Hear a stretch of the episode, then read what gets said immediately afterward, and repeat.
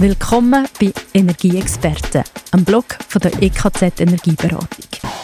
Ich bin Carla Keller und ich lese einen Artikel vor von dem Energieeffizienzblog von der EKZ, Elektrizitätswerk vom Kanton Zürich. Wie erreicht die Schweiz das Netto-Null-Ziel? Das Klimazwischenziel für 2020 hat die Schweiz verpasst. Ein Expertengremium erklärt, in welchen Sektoren es heute noch hapert und welche Maßnahmen es braucht, damit wir bis 2050 die Treibhausgasemissionen auf Netto Null senken können. Verfasst von Remo Bürgi. Im Herbst 2017 hat die Schweiz das Übereinkommen von Paris ratifiziert und sich damit zu einem klaren Klimaziel verpflichtet. Der Reduktion der Treibhausgasemissionen auf Netto Null bis 2050. Das bedeutet, dass die Emissionen in den Sektoren Verkehr, Gebäude, Industrie sowie Landwirtschaft und Abfallbehandlung stark sinken müssen. Weil sich in einigen Bereichen der Ausstoß von klimaschädlichen Gasen nicht komplett vermeiden lassen wird, müssen zur Kompensation auch Treibhausgase aus der Luft abgeschieden und gespeichert werden. Nur so kommen wir dem Ziel näher, die Zunahme der Treibhausgaskonzentration in der Atmosphäre durch menschliche Aktivitäten zu beenden und die Klimaerwärmung zumindest zu bremsen. Auf dem Weg zu Netto Null hat die Schweiz 2020 das erste Zwischenziel eine Reduktion der Treibhausgasemissionen um 20 Prozent im Vergleich zu 1990 klar verpasst. Entsprechend sind verstärkte Anstrengungen und Maßnahmen nötig, um die Treibhausgasemissionen künftig schneller und umfassender zu reduzieren. Wo die Schweiz nun ansetzen muss, um das Klimaziel 2050 zu erreichen, erklärt der Expert Hub der neuen Initiative SIN der ETIA-Institutionen. Wie geht die Schweiz das Ziel an, Netto Null bis 2050 zu erreichen? Die Rahmenbedingungen definiert die Politik beispielsweise über die Revision des CO2-Gesetzes, die das Parlament in den kommenden Sessionen behandelt. Ein Schritt in die richtige Richtung war die Annahme des Klima- und Innovationsgesetzes im Juni 2023. Damit ist klar, dass eine Mehrheit der Schweizer Stimmbevölkerung das Netto-Null-Ziel mitträgt. Das Ja zum Klima- und Innovationsgesetz trägt dazu bei, langfristig stabile Rahmenbedingungen zu schaffen. Diese müssen nun aber bei der Revision des CO2-Gesetzes konkretisiert werden. Wo genau sind denn noch konkretere Vorgaben nötig? Im Verkehrsbereich geht es beispielsweise um Flottenziele zu den CO2-Emissionen im Straßenverkehr oder um obligatorische Beimischquoten von nachhaltigen Treibstoffen im Flugverkehr. Im Industriesektor muss der Emissionshandel im Einklang mit den von der EU geplanten Vorgaben weiterentwickelt und verschärft werden. Es gibt aber auch grundsätzliche Aspekte, die sektorübergreifend angegangen werden sollten. Das aktuell gültige CO2-Gesetz behandelt die Treibhausgasemissionen abhängig von der Quelle sehr unterschiedlich. Auf Heizöl wird eine Abgabe von 120 Franken pro Tonne CO2 erhoben. Bei Diesel sind es nur ein paar Franken obwohl dieser in seiner chemischen Zusammensetzung praktisch identisch mit Heizöl ist. Weiter muss definiert werden, was mit den Abgaben passieren soll. Sollen sie im Sinne einer Lenkungsabgabe vollständig rückverteilt oder zumindest teilweise in erneuerbare Energie investiert werden? In welchen Sektoren hapert es mit der Reduktion von Treibhausgasemissionen? Bei der Mobilität haben wir die letzten Jahrzehnte völlig verschlafen. Zwischen 1990 und 2021 gingen die Emissionen nur um 7% zurück. Vor der Corona-Pandemie lagen sie sogar noch höher als 1990. Eine gewisse Dynamik hat sich bei der individuellen Mobilität durch die Verbreitung von batteriebetriebenen Elektrofahrzeugen ergeben. Um aber einen effektiven Beitrag zur Emissionsreduktion leisten zu können, muss der für das Aufladen der E-Autos benötigte Strom zusätzlich und erneuerbar erzeugt werden. Größte Hindernisse für die weitere Marktdurchdringung von Elektrofahrzeugen sind heute die im Vergleich zu Verbrennerfahrzeugen höheren Investitionskosten und im privaten Bereich oft ungenügende Ladeinfrastruktur. Gibt es auch erfreuliche Entwicklungen? Die Sektoren Gebäude und Industrie konnten ihre Emissionen in den letzten 30 Jahren deutlich reduzieren. Diese sind aber immer noch substanziell. Bei den Gebäuden sanken die Treibhausgasemissionen von 1990 bis 2021 um 31 Prozent, im Industriesektor um 21 Prozent. Dennoch müssen die Anstrengungen auch hier intensiviert werden. Denn wir müssen uns bewusst sein, dass ein Großteil der bisherigen Einsparungen sogenannte Low-Hanging Fruits waren. Jetzt gilt es auch jene Emissionen zu senken, die schwieriger zu vermeiden sind.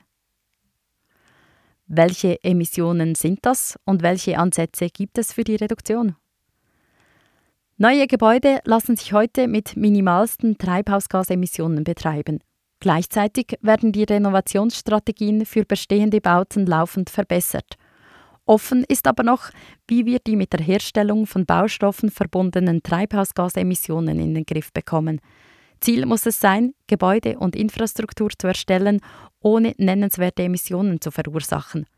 Weitere schwer vermeidbare Emissionen entstehen zum Beispiel bei Herstellungsprozessen in der Industrie oder in Kehrichtverbrennungsanlagen. Auch die Emissionen der Landwirtschaft und der Abwasserwirtschaft werden nicht komplett reduziert werden können. Hier helfen wohl nur Negativemissionstechnologien als Kompensationsmaßnahme. Die Emissionen aus dem internationalen Luftverkehr werden im Schweizer Treibhausgasinventar nicht berücksichtigt. Trotzdem sind Ansätze nötig, auch diese Emissionen zu reduzieren. Wie schätzen Sie die Situation ein? Der Flugverkehr wird voraussichtlich weiterhin stark wachsen. Für internationale Flüge ist keine direkte Elektrifizierung wie bei den Personenfahrzeugen zu erwarten, weil die aktuell verfügbaren Batterietechniken nicht annähernd genügend Energie zur Verfügung stellen. Zudem sind die Investitionszyklen im Luftverkehr zu langsam, um komplett neue Techniken schnell einzusetzen. Somit werden wir zur Emissionsreduktion auf künstlich hergestellte Treibstoffe wie synthetisches Kerosin angewiesen sein, das mit der heutigen Infrastruktur für die bestehende Flugzeugflotte eingesetzt werden kann. Allerdings sind für die technische Weiterentwicklung und die Skalierung der Produktionsprozesse in den kommenden Jahren beträchtliche Anstrengungen nötig. Sie haben die Negativemissionstechnologien angesprochen, die für das Netto-Null-Ziel unverzichtbar sind. Welche dieser Ansätze sind aus heutiger Sicht am vielversprechendsten? Das ist schwierig zu beantworten, weil es noch erheblichen Forschungsbedarf gibt, insbesondere wegen der Umweltauswirkungen dieser Technologien. Eine kürzlich vom Paul Scherrer Institut veröffentlichte Studie zeigt, dass in der Forschungsliteratur die Ökobilanzen von Negativemissionstechnologien oft zu wenig genau geprüft wurden. Zudem gibt es offene Fragen bezüglich der Akzeptanz der verschiedenen Negativemissionstechnologien, wenn sie in großem Maßstab eingesetzt werden. Hier wird ein breit abgestützter Diskurs nötig sein, um den richtigen Technologiemix für die Schweiz zu bestimmen. Bisher sind in der Schweiz aufgrund der geologischen Gegebenheiten keine geeigneten Lagerstätten für die langfristige Speicherung von abgeschiedenem CO2 bekannt. Welche Alternativen kommen in Frage? Das CO2 könnte in Länder wie Norwegen oder die Niederlande transportiert werden, wo es sich unter der Nordsee in geeigneten Lagerstätten langfristig speichern ließe. Hier gibt es bereits Erfahrungen und einige geplante Projekte. Es wird sich aber zeigen müssen, ob die künftig verfügbare Lagerkapazität auch den Bedarf decken kann und zu welchen Konditionen die Schweiz ihre Emissionen in Konkurrenz zu anderen europäischen Ländern wird einlagern können. Um CO2 im voraussichtlich benötigten Umfang von mehreren Megatonnen pro Jahr exportieren zu können, müssen kostspielige Infrastrukturen wie Pipelines gebaut werden – was eine transeuropäische Koordination erfordert. Gibt es Alternativen dazu? Vorstellbar wäre die dezentrale Speicherung des CO2 im Inland. Dabei würde das CO2 entweder chemisch in Abbruchbeton oder geeigneten Gesteinsarten gebunden oder in Form von Kohlenstoffpulver als Rohstoff verwendet, beispielsweise in der Bauindustrie. Das aus der Atmosphäre abgeschiedene CO2 wäre damit kein Abfallprodukt, sondern könnte als Rohstoff verwendet werden. Ihre Prognose. Welcher Sektor erreicht in der Schweiz als erster das Netto-Null-Ziel? Das hängt stark von den Rahmenbedingungen ab, die zusätzlich zum Klimaschutz eine Rolle spielen können, beispielsweise die Versorgungssicherheit. Sicher ist es aber so, dass der Kraftwerksektor, der schon heute weitgehend emissionsfrei operiert, schon vor 2050 das Klimaziel erreichen kann. Dies auch deshalb, weil allenfalls negative Emissionen erzielt werden, wenn in Biomassekraftwerken das CO2 abgeschieden wird. Auch bei den Haushalten und dem Verkehrssektor können wir die Emissionen relativ schnell signifikant reduzieren, wenn sich Wärmepumpen, energetische Sanierungsmaßnahmen und Elektromobilität beschleunigt am Markt etablieren. Energieexperte, der Podcast zum Energieeffizienzblock der EKZ Energieberatung. Fragen zum Thema, zum Podcast oder Inputs und Ideen? Für das sind wir da. Mailadresse ist podcast.nx.me. Es ist auch unten in den Shownotes verlinkt.